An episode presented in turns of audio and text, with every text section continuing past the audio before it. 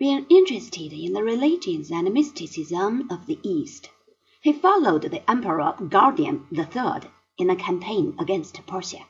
This enterprise did not, however, prosper. The Emperor was young and inexperienced, and somehow incurred the displeasure of his lieutenants.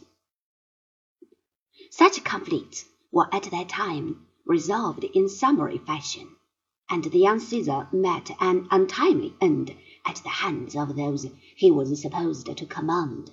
Accordingly, in 244, Plotinus fled from Mesopotamia, the scene of the murder, and settled in Rome, where he remained and taught until the end of his life. His writings are based on lecture notes from his later years, edited by his pupil.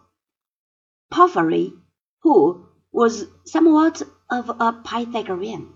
As a result of this, the works of Plotinus, as they have come down to us, are overlaid with a certain amount of mysticism, due perhaps to the editor. Consisting of nine books, the extant works go under the title of the Enneads. The general tenor is Platonic, though they lack both the scope and the color of Plato's works being almost wholly confined to the theory of ideas and some of the Pythagorean myths. This is in his work a certain detachment from the real world.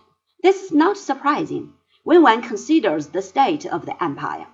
It would take a man of utter blindness or else supreme fortitude to maintain an even temper of straightforward cheerfulness in face of the disorders of the time, a theory of ideas that treats the world of sense and its miseries as unreal is well suited to reconcile men to their fate.